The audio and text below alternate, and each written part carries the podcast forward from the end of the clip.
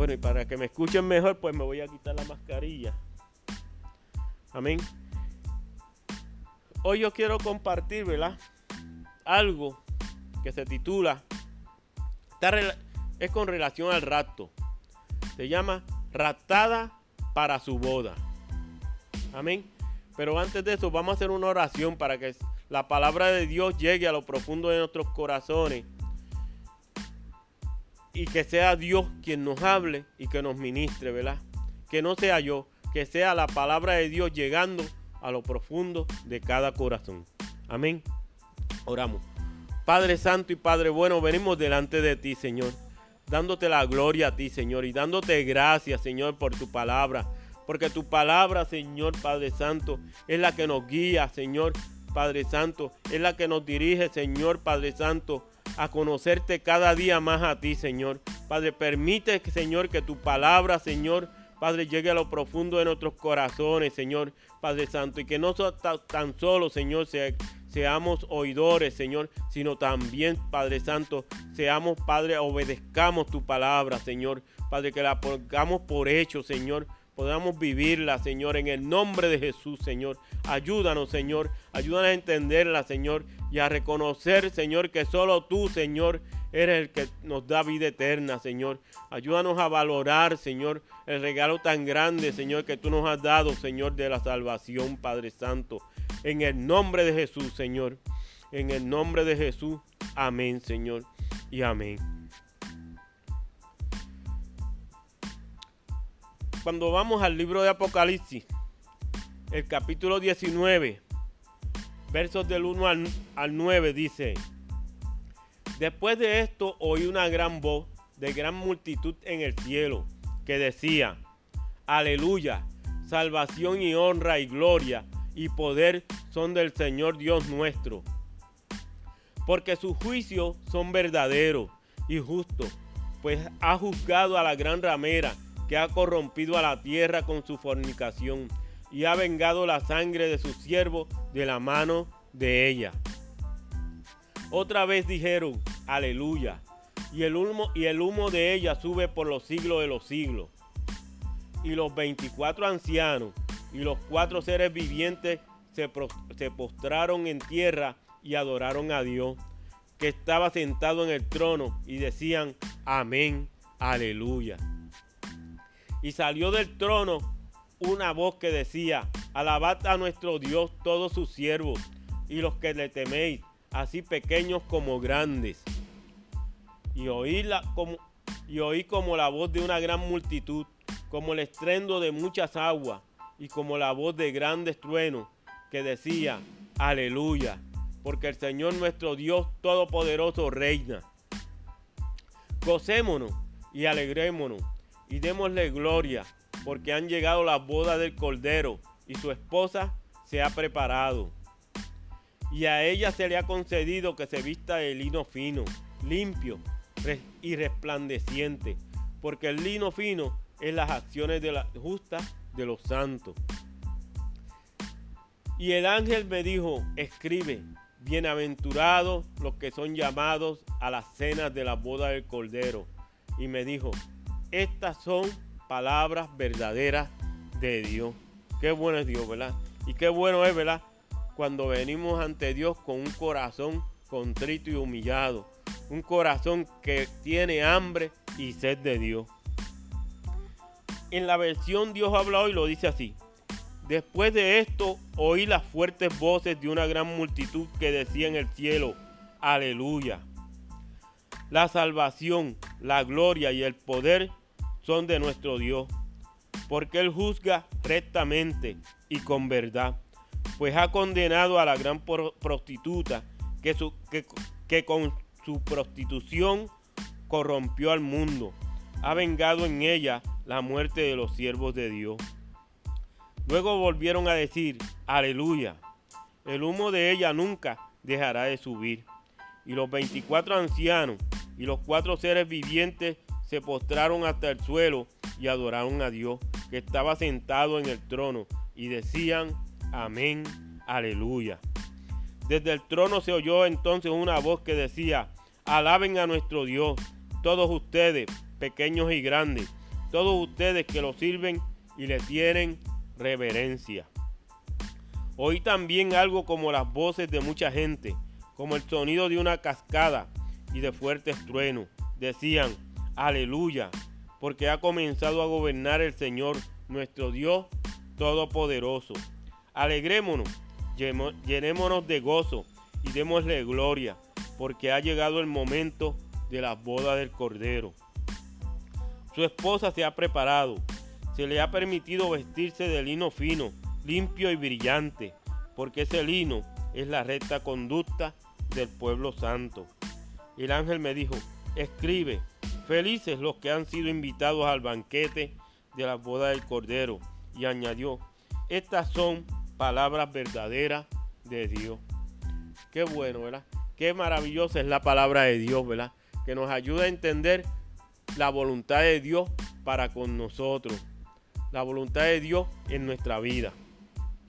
La llamada globalización nos ha permitido un acercamiento con el mundo, haciéndonos vecinos unos de otros y sabiendo en tiempo real las noticias de lo que pasa a miles de kilómetros de nuestra tierra. Esto ha hecho posible que ahora conozcamos en todas partes una de las palabras más populares del siglo XXI. Pandemia y coronavirus. Y sin que lo hubiéramos imaginado, ya llevamos meses en una lucha sin cuartel contra este enemigo.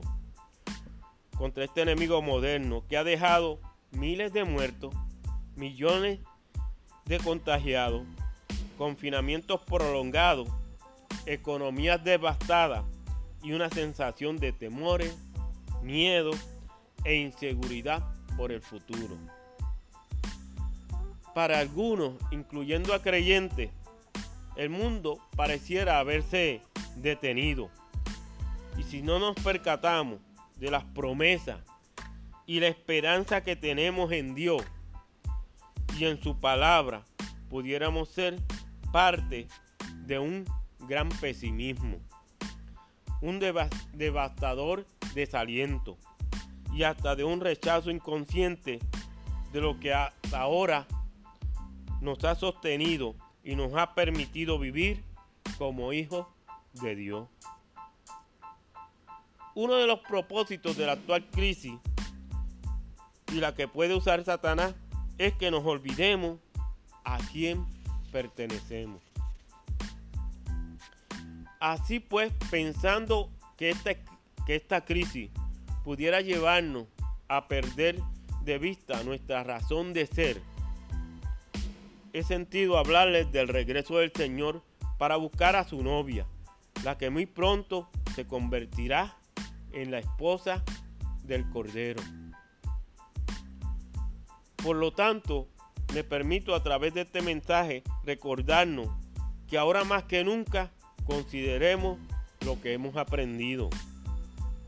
Que según la amonestación que nos hace el apóstol Pablo en Hebreo capítulo 2, verso 1.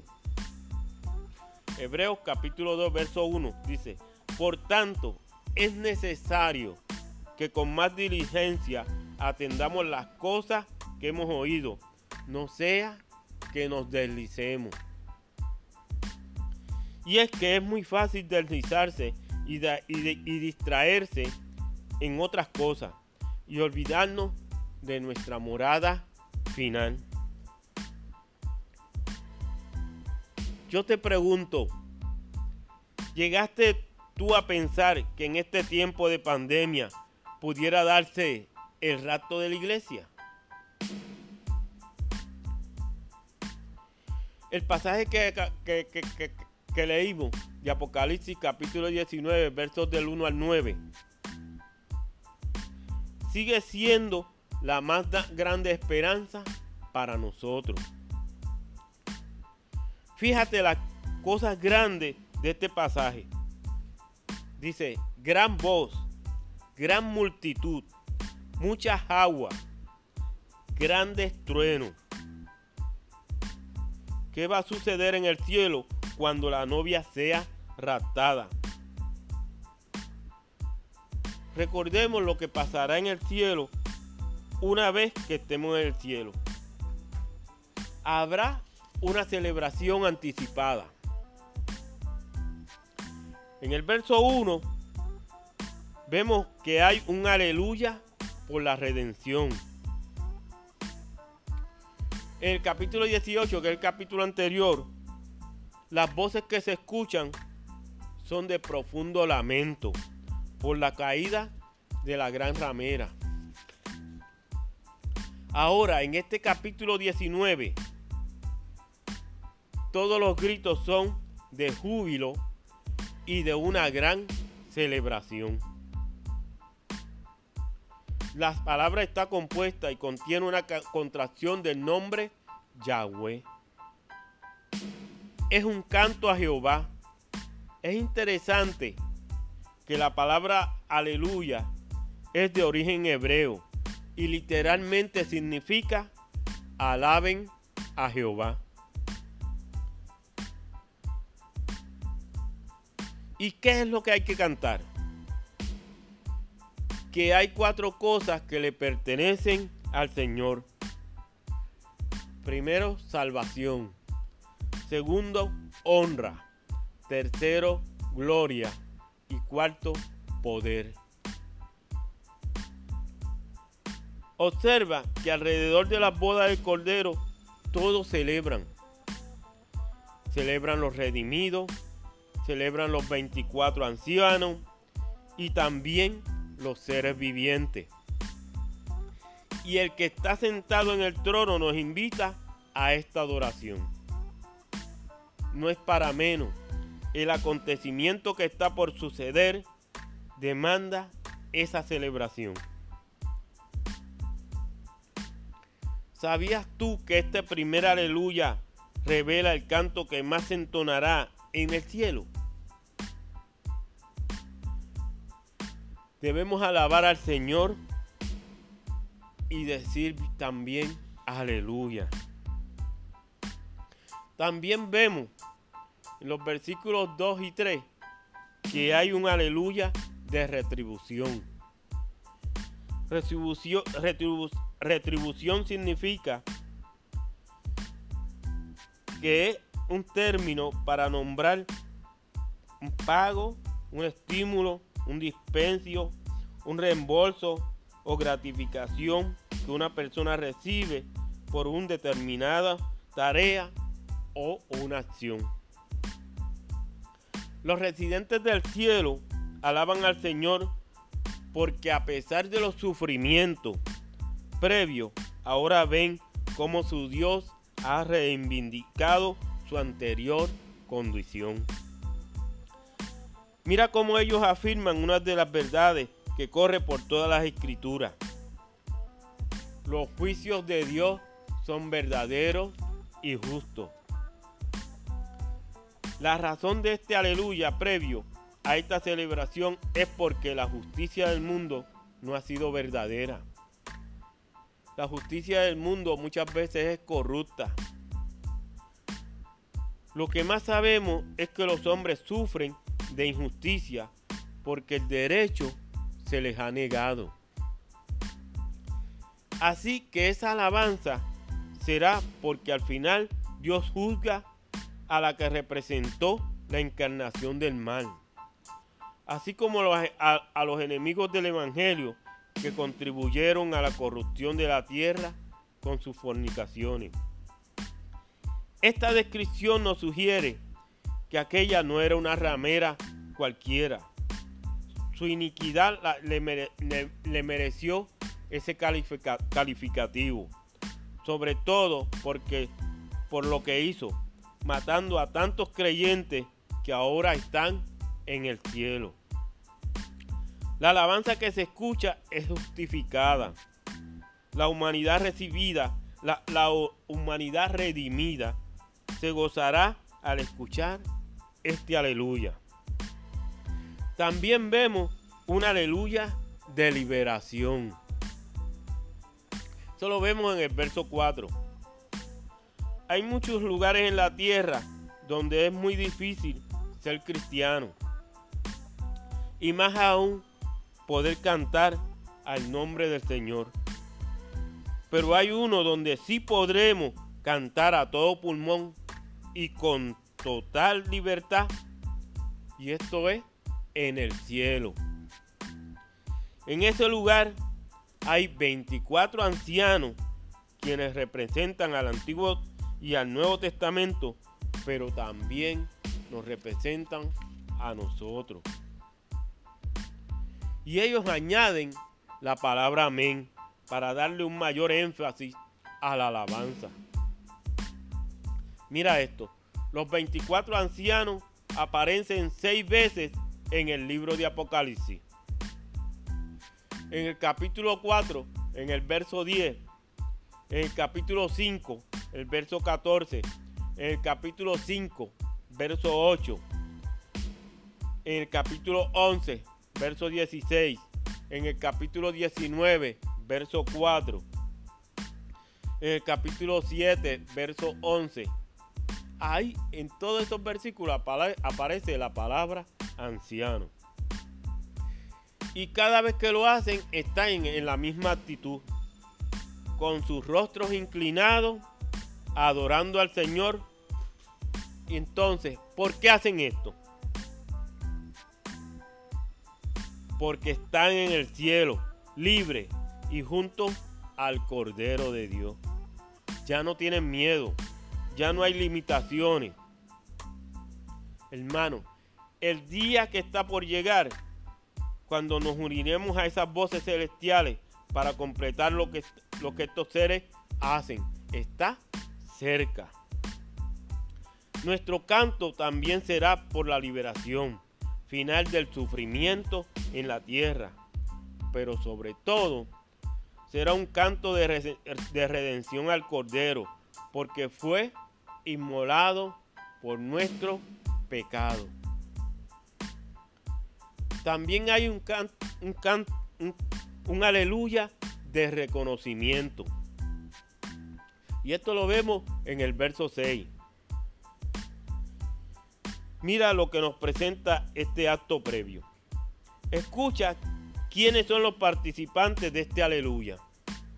Una gran multitud, como el estruendo, estruendo de muchas aguas y como la voz de grande trueno. La razón para este canto y esta multitud es que hay un Señor que reina.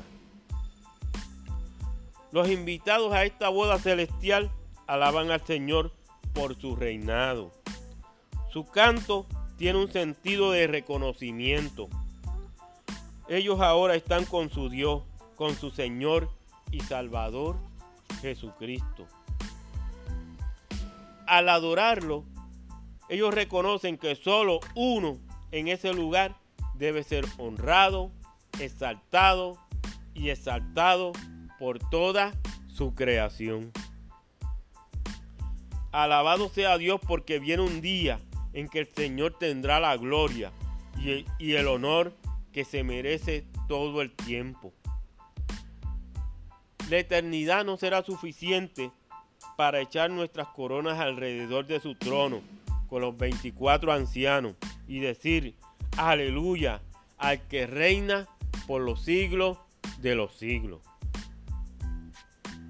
también habrá una celebración consumada. Y esto lo vemos en el en verso 7, la primera parte. Han llegado las bodas del Cordero. Las, las palabras han llegado tienen una sensación de alivio, porque aquel es el momento esperado. Los novios que están pronto a casarse saben lo que significan estas palabras. Yo te pregunto, ¿sabes tú lo que representará ese momento en las bodas del Cordero? Cuando llegue ese tiempo, el plan de Dios que se había desarrollado por todas las edades habrá sido completado. Dios no ha, no ha cesado de trabajar desde que el hombre pecó en el jardín del Edén. Su eterno propósito es, restablecer la comunión perdida con Él. Cuando Jesús murió en aquella cruz por los pecados de la humanidad, logró reconciliar al hombre con Dios. Así pues, todos los que ponen su fe en Jesús son salvados por la gracia de Dios. De esta manera, los que duermen o estemos vivos o estemos vivos, cuando Jesús llega a recibir a su novia, para, para así sabremos que el tiempo esperado llegó. Nada superará ese acto en toda la historia de la humanidad. Nada es más emocionante en una boda que anunciar la llegada de los novios. Durante, durante, el tiempo de Jesús, aquel anuncio lo hacía el amigo del esposo. Pero ahora mira que es una multitud los que hacen el anuncio. Y en el verso 7, la última parte nos dice que la esposa está preparada. En las bodas orientales había tres etapas. Primero la del compromiso. Segundo, la presentación. Y tercero, la celebración. La del compromiso era un acto legal arreglado por los padres, donde ni siquiera ellos elegían a su pareja. Era el tiempo del desposorio, donde, donde los dos estaban separados. Y esto lo podemos ver en el ejemplo de José y María. Ellos vivieron eso. en la etapa de la preparación, el papá del novio lo enviaba con sus, con sus amigos a la casa de la novia, previo negocio, con una gran fiesta y un intercambio de regalos. Allí el novio tomaría a su novia y se unirían para siempre. Esto es lo que ha sucedido con la iglesia. Ya estamos casados con el Señor, pero estamos en la etapa de presentación. El rato de la novia será para esa consumación. El novio sufrió y murió por ella acá en la tierra. Pero ahora llegó el tiempo porque la esposa está preparada. Las bodas del Cordero nos llevarán a esa consumación. Ahora solo esperamos que llegue el novio para que su esposa venga a su encuentro. Ahora la novia lucha, se aflige, es perseguida, pero en el cielo estará triunfante. La celebración será parte de ese momento. Y yo te pregunto, y me pregunto a mí también, ¿estamos listos para recibir al que viene a buscar a su novia? El verso 8 nos dice que está vestida de lino fino. Mira e, esa distinción. A ella se le ha concedido. Esto es gracia soberana. El más grande don de su propio amado. Mira esta declaración.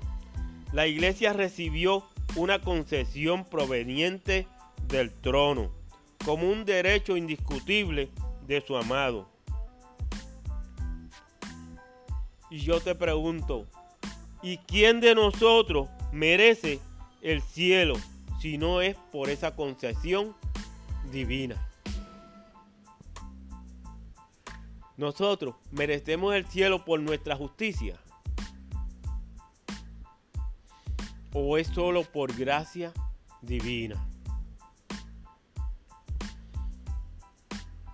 entraremos allí simplemente por gracia, pues no hay méritos de ningún tipo que nos haga merecedores de tan alta distinción. Pero además, a esa esposa que es el estado consumado después de haber sido la novia, se le ha concedido que se vista de lino fino. Este vestido, a diferencia del que se pone la gran ramera, es muy sencillo. La ostentosidad es propia del capítulo 18, del capítulo anterior de Apocalipsis. Sin embargo, la esposa del Cordero se viste con sencillez, pero con ropa distinta. Yo pregunto, ¿puede haber algo mejor que el lino fino, limpio y resplandeciente? Ese vestido con el que se, ha ataviado para su marido son las acciones justas de los santos. La justicia que exhibirán los santos ese día no será la suya propia, sino la imputada, la que les concedió el Señor.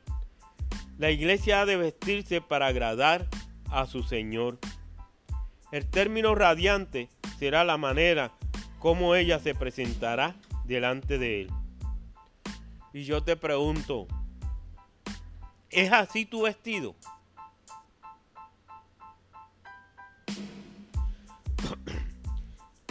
Habrá una celebración continuada.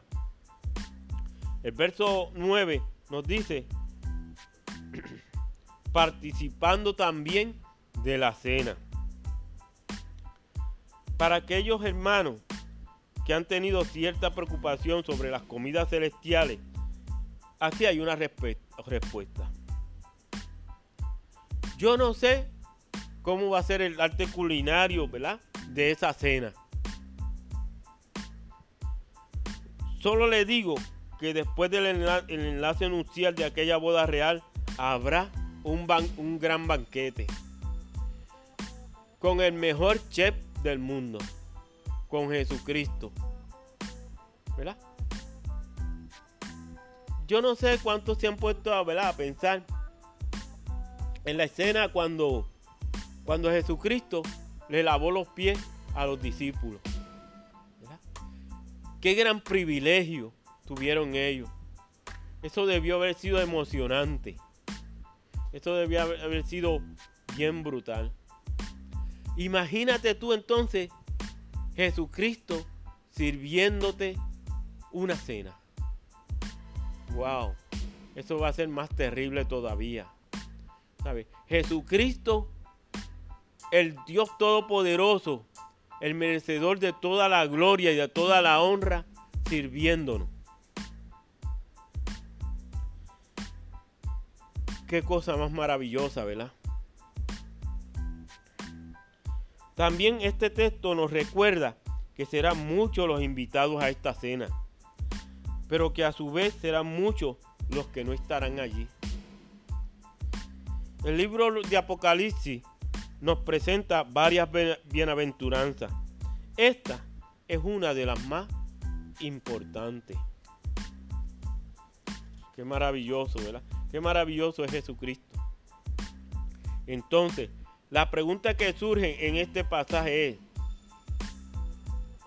¿quiénes son los invitados a esta cena?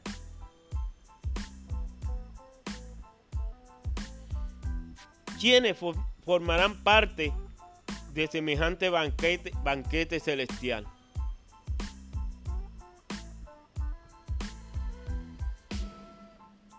Serán todos, todos los santos del Antiguo Testamento y los que hayan salido de la gran tribulación.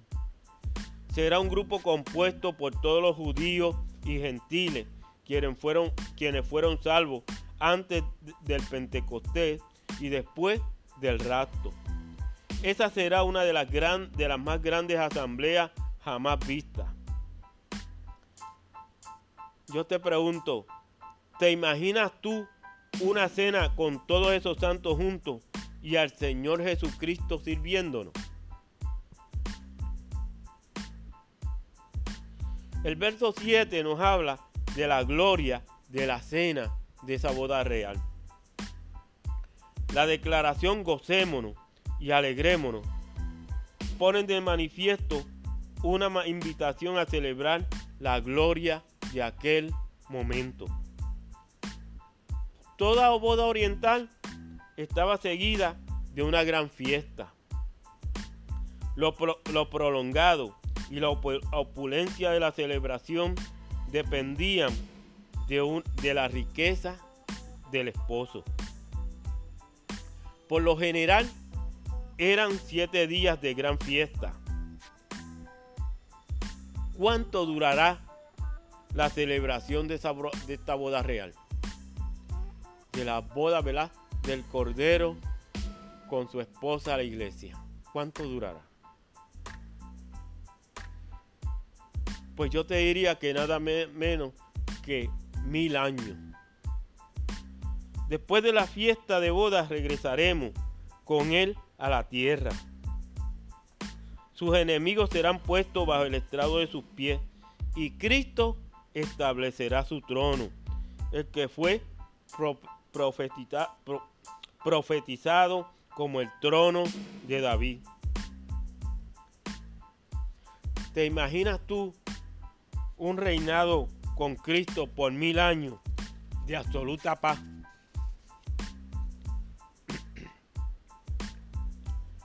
Yo no sé cuántos, ¿verdad? Se acuerdan de, de la boda del príncipe Carlos de Gales y la princesa Diana. Ese fue un espectáculo sin precedentes, visto por millones de personas. Pero no mucho tiempo después del mismo, el mismo mundo que vio aquella fastuosa unión fue testigo también de la separación que terminó en un divorcio y después con la muerte de la princesa. Sin embargo, ¿verdad? Qué bueno que en esta boda real será para siempre. El novio ha tomado tanto a su novia, ha amado tanto a su novia, que es imposible una separación. Y la cumbre de esa boda real se verá cuando veamos al mismo novio sirviendo a su novia, como el más grande de los amantes. La iglesia que hoy sufre le espera una dicha que jamás le había conocido. Entonces, concluyendo, la, última parte, del versículo 6 dice, estas son palabras verdaderas de Dios. Por lo tanto, son nuestra más grande demanda para vivirla, como son las bodas del Cordero. Ya Él fue sacrificado por nuestros pecados para que seamos parte de ella. Asegúrate que tu nombre aparezca en el libro de los invitados a esta celebración eterna. ¿Estarás tú en la boda del Cordero? ¿Serás uno de los invitados a la cena de las bodas del Cordero? ¿Tienes el vestido de esta boda? ¿Está tu lámpara llena de aceite para cuando venga el novio? ¿Estamos preparados para recibir al novio cuando venga? Yo no sé, ¿verdad? Si tú te has puesto a pensar, pero, ¿verdad? Estamos en tiempos difíciles. Estamos en una pandemia. En el suroeste de la isla pues ha temblado mucho. Vemos situaciones difíciles en casi todo el mundo. Por eso es que tenemos que prepararnos para cuando Jesucristo venga. Yo no sé cuándo viene, pero yo sé que está cerca. Por todas las señales que se ven, está cerca. Estamos preparados para cuando Él venga. Vamos a inclinar nuestros rostros. Y ahí donde está.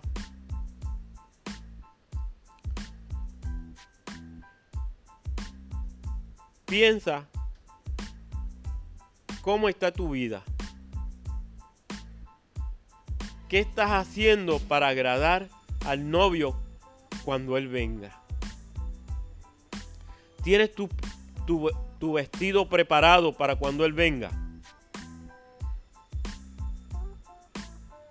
¿Estás satisfecho con lo que has hecho hasta ahora? ¿Y te conformas con lo que has hecho hasta ahora? ¿O quieres algo más? Ahí donde está. Abre tu corazón a Dios.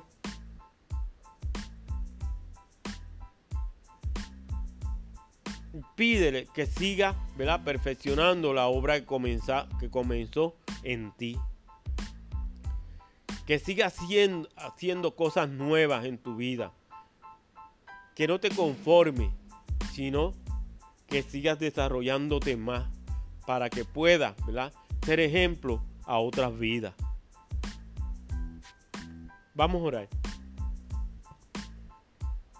Padre Santo y Padre bueno, venimos delante de ti, Señor, a darte la gloria a ti, Señor, a bendecir tu nombre, Señor, y a darte gracias, Señor. Gracias, Señor, porque, Padre, en aquella cruz, Señor, tú te sacrificaste, Señor, por nosotros, Señor. Derramaste sangre, Señor, para limpiar nuestros pecados, Señor y ahora te pertenecemos, Señor. Y en este momento, Señor, te pedimos que tú sigas perfeccionando la obra que comenzaste en nosotros, que nos sigas ayudando, Señor. Que Padre, que nos sigas dando fuerza, Señor, para seguir peleando la buena batalla de la fe, Señor. Y que, Señor, Padre Santo, que tengamos el vestido preparado, Señor, para cuando tú vengas, Señor, Padre Santo. Que tengamos las lámparas, Señor, llenas de aceite, Señor, para cuando tú vengas, Señor, Padre Santo que podamos, Padre, irnos contigo cuando tú vengas, Señor, y que, Señor, Padre Santo, podamos, Señor, Padre, ser ejemplo, Señor, Padre, y llevar a cabo, Señor, la misión que tú nos diste, Señor, Padre, de llevar el Evangelio, Señor, a otras vidas, Señor, Padre Santo. Padre, ayúdanos a vivir tu palabra, Señor. Ayúdanos, Padre Santo, a enfocarnos en ti, Señor, Padre, porque, Señor, Padre Santo, Tú eres grande y hacedor de maravillas, Señor. Para ti no hay nada imposible, Señor. Te pedimos, Padre Santo, que tú sigas con nosotros, Señor. Padre, fortaleciéndonos, Señor, cubriéndonos con tu poder, Señor. Y sobre todas las cosas, Señor, Padre, dándonos sabiduría, Señor, y entendimiento para entender, Señor, los tiempos que vivimos, Padre Santo. Tú eres, Padre, nuestro hacedor y fuimos creados para la gloria tuya, Señor. Gracias, Señor, porque, Señor, Padre, una vez más podemos venir ante ti, Señor, reconociendo, Señor, que te necesitamos, Señor. Que cada día, Señor, Padre, es una nueva oportunidad de venir ante ti, Señor, reconociéndose, Señor, que tú eres nuestro Dios, Señor, reconociendo que, Padre Santo, que sin ti nada podemos hacer, Señor, y que somos más que vencedores por medio de aquel que nos amó, Señor. Bendito sea tu nombre, Señor. Gracias, Señor, Padre, Gracias Señor porque cada día, Señor Padre, podemos venir ante ti, Señor, con corazones contritos y humillados, Señor, porque un corazón contrito y humillado tú no lo desprecias, Señor. Y ahora, Señor, Padre Santo, te pedimos, Padre Santo, que tú nos lleves, Padre, Padre, a nuestros hogares, Señor, o a cada sitio, Señor, donde vamos a salir, Padre Santo, para que, Padre Santo, con bien, Señor, y Padre, y no te apartes de nosotros, Señor. Sigue con nosotros cada día, Padre Santo, para que podamos, Padre Santo, agradarte a ti, Señor. Todo lo dejamos en tus manos, Señor. En el dulce nombre de Jesús. Amén, Señor, y amén.